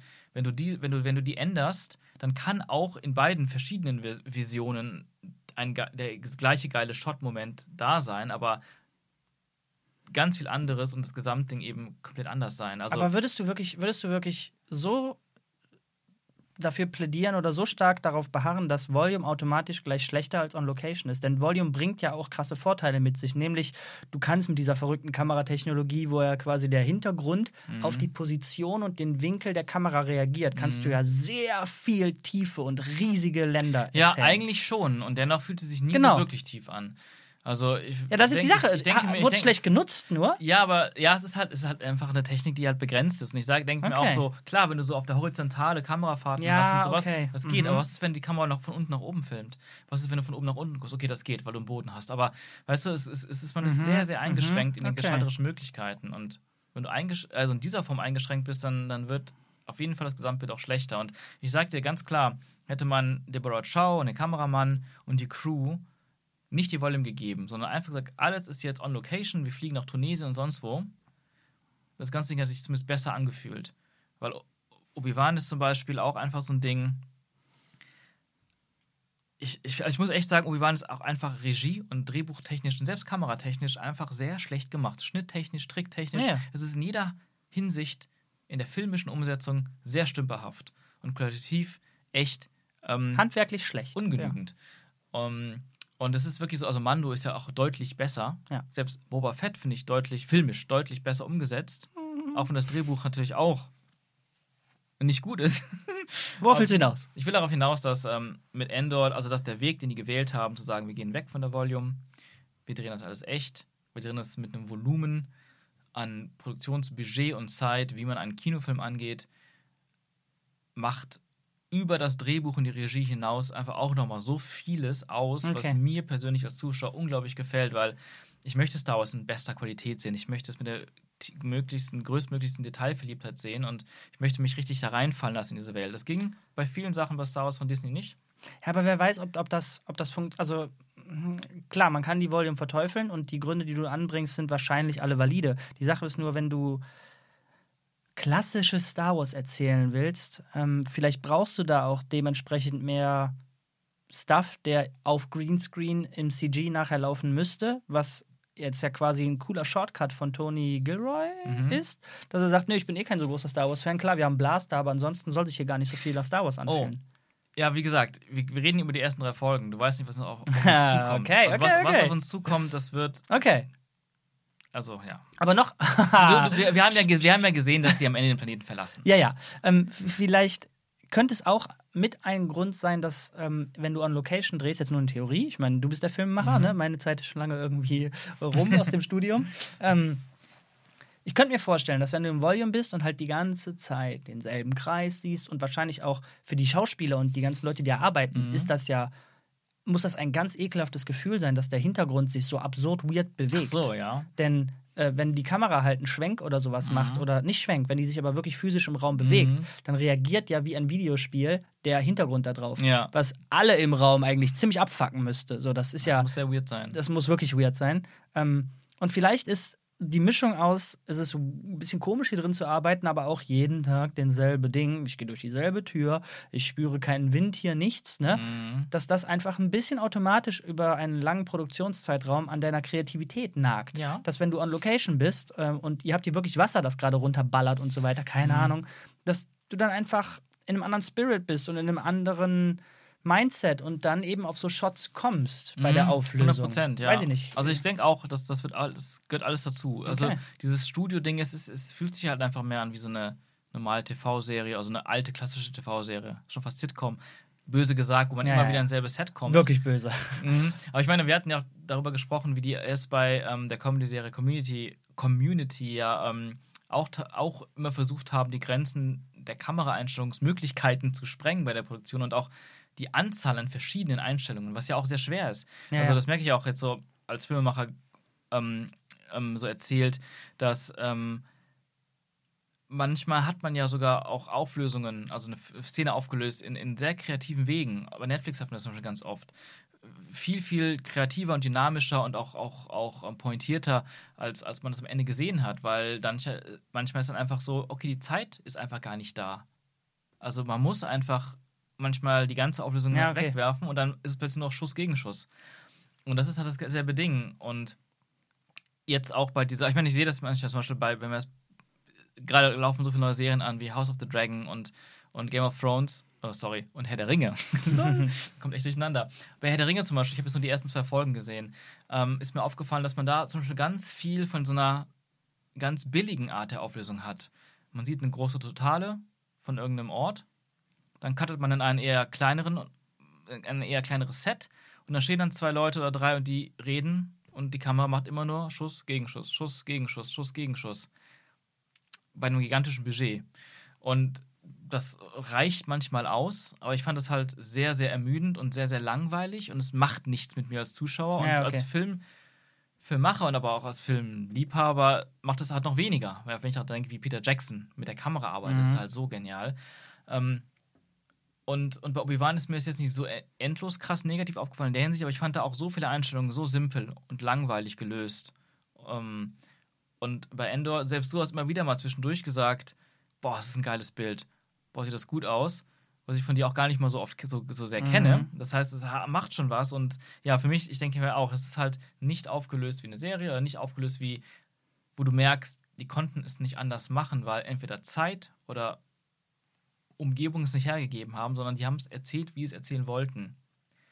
Äh, bei Endor jetzt. Zumindest ist das der Eindruck. Wahrscheinlich, Eindruck, genau. wahrscheinlich wird es genauso sein wie bei dir und deinem Darth Maul-Film. Wenn jetzt der Macher die Folge guckt, sind da tausend Sachen, wo sagt, oh boah, das, da hat uns das in die, in die Mm, Karre klar. gepisst, da hat das reingegrätscht, scheiße, Mhm. das hätte ich anders gemacht, den Shot kann ich mir nicht angucken. Aber das Wichtige ist ja, dass das auf uns als Zuschauer nicht rüberkommt. Es fühlt Mhm. sich an wie, das wolltet ihr erzählen, ihr habt eine Vision gehabt, es sieht Mhm. geil aus, es ist gut gespielt, es ist tief geschrieben, nice. Ja, Hammer. das ist. Das war jetzt eine etwas längere Exkursion im Volume und Ja, Production stimmt, Value. ja. Hast du was, was dich stört an dem, was wir bis jetzt gesehen haben, Mhm. abgesehen von gerne mehr Aliens? ja. ja. äh, genau. Die andere Sache, die mich ein bisschen stört, und das ist auch so eine Sache, die auch seit Disney so hardcore durchgezogen wird, ist, ähm, alle werden jetzt was anderes denken, die Displays, Anzeigen, UI, Armaturen. Hm. Ähm, Haben wir quasi kaum bis gar nichts gesehen. Ja, man ne? hat schon recht viele Bildschirme und sowas Ja? gesehen. Also mehr als man sonst so sieht. Und was ich halt sehr schade finde, ist, dass man sich irgendwie verschrieben hat bei Lucasfilm, aktuell und Disney, alles so aussehen zu lassen, als wäre es in den 70er Jahren gedreht. Und ich finde, das ist eine Diskrepanz äh, zwischen Laserwaffen, Raumschiffen und was auch immer Mhm, wir noch sehen mhm. werden. Ähm, und Lucas hat natürlich in den 70er Jahren nichts Besseres darstellen können in den 80er Jahren, aber sein, seine Vision war ja immer eine futu unglaublich futuristische Sci-Fi-Welt zu erschaffen. Als er die Prequels gemacht hat, ähm, waren alle Displays plötzlich super high-end modern. Selbst die Armaturen und sowas. Selbst ein Rückkehr Jedi-Ritter hatte zum ersten Mal dieses 3D-Hologramm eingebaut, weil er einfach es so futuristisch wie möglich machen wollte, mit dem, was ging. Aber die ganzen neuen Filme stützen sich, dann, stütz, stützen sich nicht auf die Technologie quasi oder die Technologiedarstellung der Prequels, sondern eben auf Spannend, ja. den, die alten Filme und vor allem nicht, mal die, nicht nur, nur die alten, sondern wirklich gefühlt immer nur den allerersten Star Wars-Film von 77. Und dann hast du da überall so, rund, so, so, so gebogene Fernsehbildschirme mit so, einer, mit so einem VHS-Look und uralten Grafiken drauf. Und ich finde, das muss nicht sein. Das stört mich immer, weil ich mir denke, mach diese Anzeigen doch einfach ein bisschen moderner, dann ist alles schön zeitlos, weil der Rest ist ja auch voll zeitlos. Nur diese blöden Anzeigen nicht. Selbst die Games haben es immer gemacht. Die haben immer ihre Displays modernisiert. War einfach ein schöner Look. Und ähm, das finde ich, das ist, äh, das ist eine Sache, wahrscheinlich 0,1% der Menschen nervt bei diesem ganzen Projekt, aber mich stört das so ein bisschen. Aber auch nicht so, dass es mich irgendwie rausreißt. Also, oder kaputt macht den, den, den, den Spaß. Okay. Ansonsten ähm, bin ich eigentlich überhaupt nicht kritisch. Also ich kann mir halt vorstellen, dass, oder was habe ich ab und zu mal gelesen, dass manche sagen, das ist einfach sehr langsam, zu langsam oder langweilig. Ich, ist, ich verstehe das nicht. Was ist, was ist mit der Viewerschaft passiert? Das gleiche habe ich über House of the Dragon gehört und ich finde es der Hammer. Langsam gut. Ja. bin dabei. Atmen lassen. Tiefe. Bitte. Ja, ja, eben, eben. Ich denke, es braucht es, aber ich glaube, es ist auch so ein bisschen so eine Art Erziehungssache, dass ähm, gerade bei Star Wars jetzt halt immer mehr schnelle Unterhaltung geboten wurde. Hm. Ich meine, die Mandalorian-Geschichten sind ja auch immer sehr kurze, kleine Mini-Abenteuer, wo immer sehr schnell sehr viel passiert und man am Ende immer Äh, irgendwie Action hat. Böse, böse, böse Gegenthese. Passiert da so viel? Vielleicht, aber es fühlt sich so an. Ich meine, allein Ich mein- jede Folge ist ein anderer Planet. Du Ja, aber guck dir mal an, was du hier bekommen hast. Ich habe dir auch gesagt, nach der Szene vom, vom, vom Corporation-Boss, der da zu seinem Meeting da muss, Mhm. wie, wie viel Worldbuilding der in einem kleinen Monolog geballert Ja. hat. Mehr als ganz Obi-Wan komplett zusammen. das so. Ähm, ich kann mir auch vorstellen, dass es halt, wenn du abends nach Hause kommst und einfach dich nur berieseln lassen willst oder so, was ja vollkommen okay ist, Mhm. hier war schon viel Info drin. Du musstest schon aufpassen, was, Mhm. was irgendwie. Wir haben auch nachher Untertitel halt angemacht, ne? Mhm. damit auch genug bei rüberkommt. Ey, das braucht dich bei, bei, bei äh, Boba, Obi-Wan oder Mando halt nicht. Ja. Ja, So. weil, weil, weil vor allem Obi-Wan einfach, einfach, es ist halt wie eine Kinderzeichentrickserie. Ja, ja. Ne? Egal. Selbst, selbst Mando ist ja so gemacht, dass echt Ja, ja. jedes kleine Kind damit Spaß haben kann. So. ja, was, was nichts Schlimmes sein muss, Mhm. aber ich bin super froh, dass jetzt auch mal wir wieder ein bisschen bedient Ja. wurden. Ja. Ja, und ich, und ich bin, ich freue mich auch darauf, dass wir machen das jetzt wöchentlich auf jeden Fall, weil jeden. Mittwoch kommt eine neue Folge, wie gesagt, zwölf Folgen, diesmal auch eine schön lange Serie. Ähm, Obi-Wan waren waren ja wirklich nur sechs Folgen. Und ich glaube, bei Mando waren es immer acht oder zehn. Absolut keine acht. Ahnung. Aber es ist ja meistens so, dass diese ähm, Serien eigentlich, glaube ich, maximal acht Folgen haben. Jetzt haben wir wirklich zwölf in einer Nice. so hohen Qualität. Ich weiß auch gar nicht, wo das alles hinführen mag noch. Ich meine, klar, irgendwie, dass die Rebellion sich aufbaut, aber was so mit den Figuren. Weil das Interessante ist ja, wie bei Better Call Saul, du weißt ja irgendwo, wo es hinlaufen muss, aber das ist ja nicht das Interessante daran, sondern die ganzen Characters, die da halt noch äh, nebenher entstehen und deren Konflikte und was die für Geschichten haben. Und auch bin ich sehr neugierig, was all diese Figuren noch für eine Rolle spielen, was deren Geschichten sind, auch was für neue Figuren dazukommen und ob Tony Gilroy seiner Aussage treu bleibt, dass er in Interview gesagt hat, er wollte keinen Fanservice in der Serie haben. Und ob wir dann am Ende oder irgendwann immer noch davon sprechen und darüber diskutieren, ist das denn wirklich Star Wars oder nicht? Oder ob wir irgendwann denken, natürlich, mehr Star Wars gab es bisher noch gar nicht. Und Hm. ich kann für meinen Teil sagen, auch ohne diese ganzen typischen visuellen wie inhaltlichen, nennen Sie es mal Klischees von Star Wars, bin ich hier schon voll in Star Wars drin. Für mich ist das volle Kanne Star Wars. Und ähm, ja, das war mein Fazit. Ich bin gespannt auf mehr. du noch ein paar letzte Worte? Oh, was hast du vor mit mir? Willst du mich umbringen? ähm, ich, ich hoffe, mein einziger kleiner Kritikpunkt war bis Ah, jetzt, ja. dass, ähm, dass ja, stellenweise zu viele Fragen aufgeworfen Mhm. wurden und ich so ein bisschen die Intensität aus der ersten Folge oder aus so diesen paar, aus ein paar Dialogen halt ein Mhm. bisschen vermisst habe jetzt hinten raus.